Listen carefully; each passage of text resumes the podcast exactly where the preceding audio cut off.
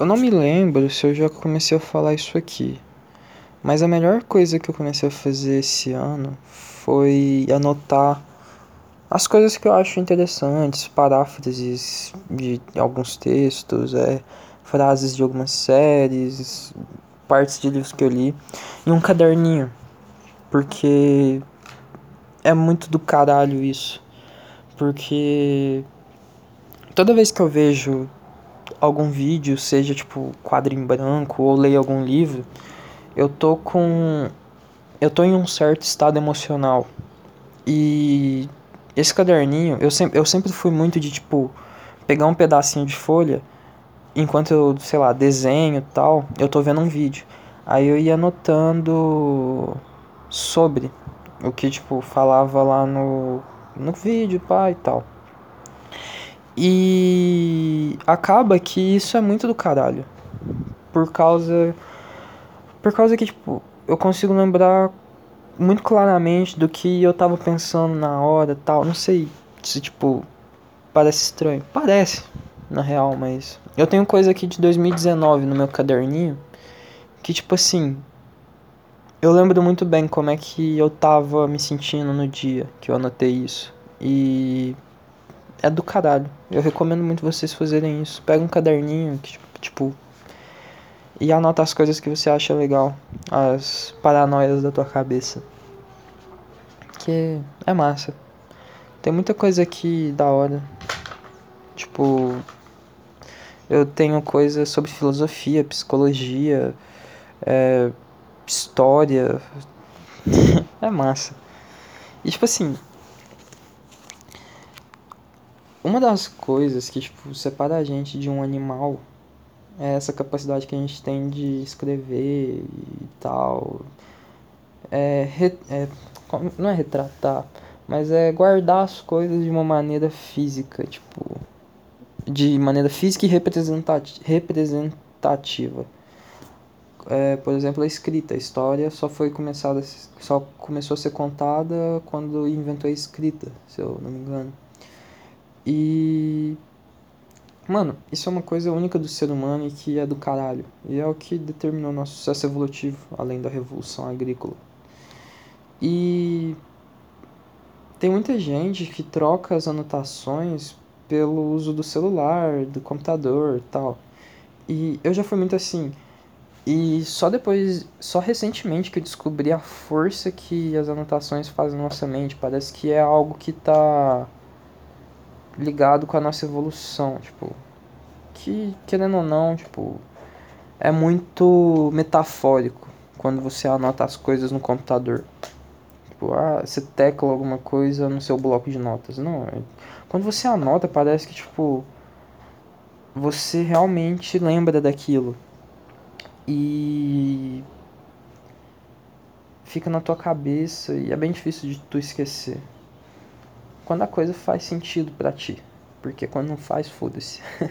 é tipo anotar uma teoria de, de química. Foda-se química, velho. Eu não ligo pra isso. Não, não me interessa. Mas quando anota um bagulho de sociologia, filosofia, nossa, fica na minha cabeça por muito tempo. Muito mesmo. E graças a essa habilidade da escrita que a gente tá aqui hoje. E eu gosto de encarar, eu vou sair muito do tema agora, eu saí de escrita e vou falar de ferramentas. Quando a gente era tava lá atrás, tal, a nossa maior ferramenta era uma tocha. Depois passou a ser uma pedra lascada, sei lá. Ou vice-versa, não foda-se a ordem. É, depois passou a ser uma pedra lascada, aí evoluiu, passou a ser uma lâmina de metal. E, mano, hoje a nossa maior ferramenta é um celular. Você já parou pra pensar o tanto de coisa que tem nessa, no celular? Tipo, níquel, alumínio, deve ter chumbo, é, plástico, vidro. Olha o tanto que a nossa ferramenta evoluiu. Tipo, o celular ele é equivalente a uma pedra lascada, só que muito mais evoluída. Muito mais. Eu, e, tipo, quem diria que de uma pedra lascada a gente teria praticamente todas as informações do mundo na nossa mão. As informações do mundo conhecidas. E é muito foda isso. Muito foda mesmo.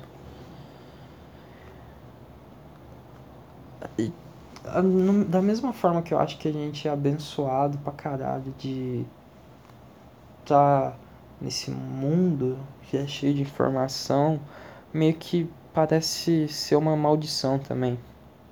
Porque as pessoas mudam muito, mudaram muito, é todo mundo muito individualista, é, só pensa no próprio nariz.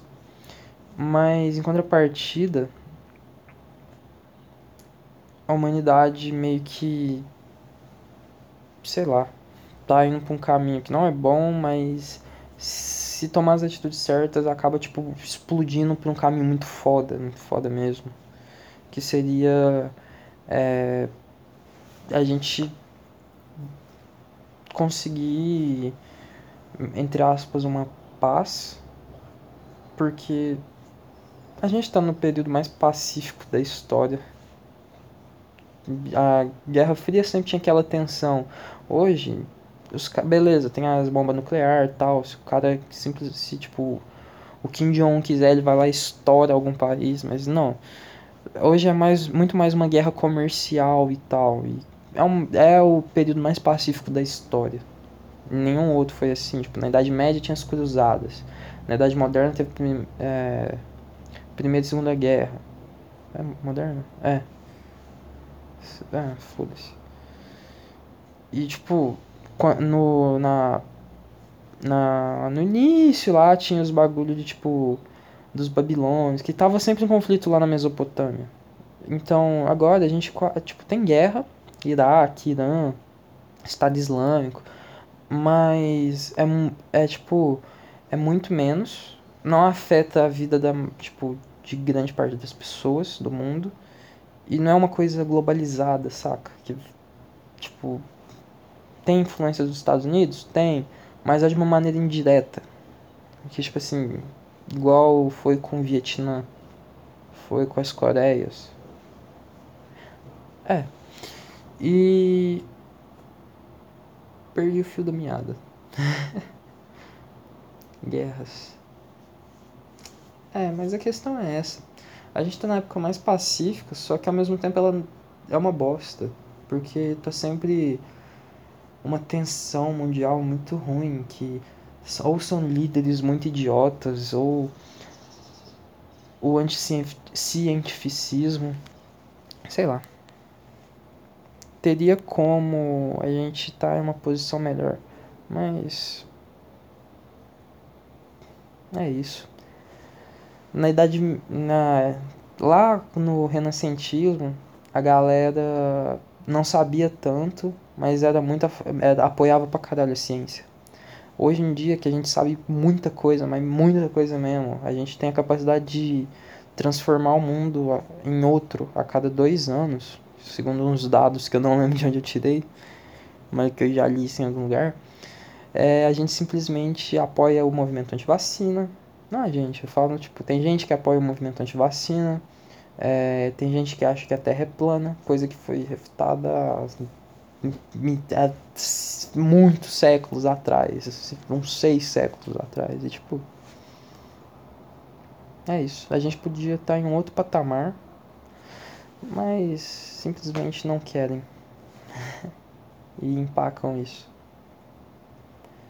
Mas é isso. Muito obrigado se tu escutou até aqui. Eu não tenho. Eu vou. Eu tô vendo The Midnight Gospel de novo para fazer um episódio entre aspas especial porque eu achei essa série muito boa e eu super recomendo. Vai ter spoilers nele. Spoilers entre aspas, eu vou falar o que eu achei e consequentemente eu vou citar alguns momentos que me chamaram muita atenção. E eu tô revendo a série para poder fazer esse podcastzinho bonito e formoso. E muito provavelmente sai quarta-feira, que eu vou assistir metade hoje, metade amanhã, enquanto eu faço umas anotações. E quarta-feira eu gravo e posto. Mas é isso. Me segue nas redes sociais aí, compartilha se tu gostou.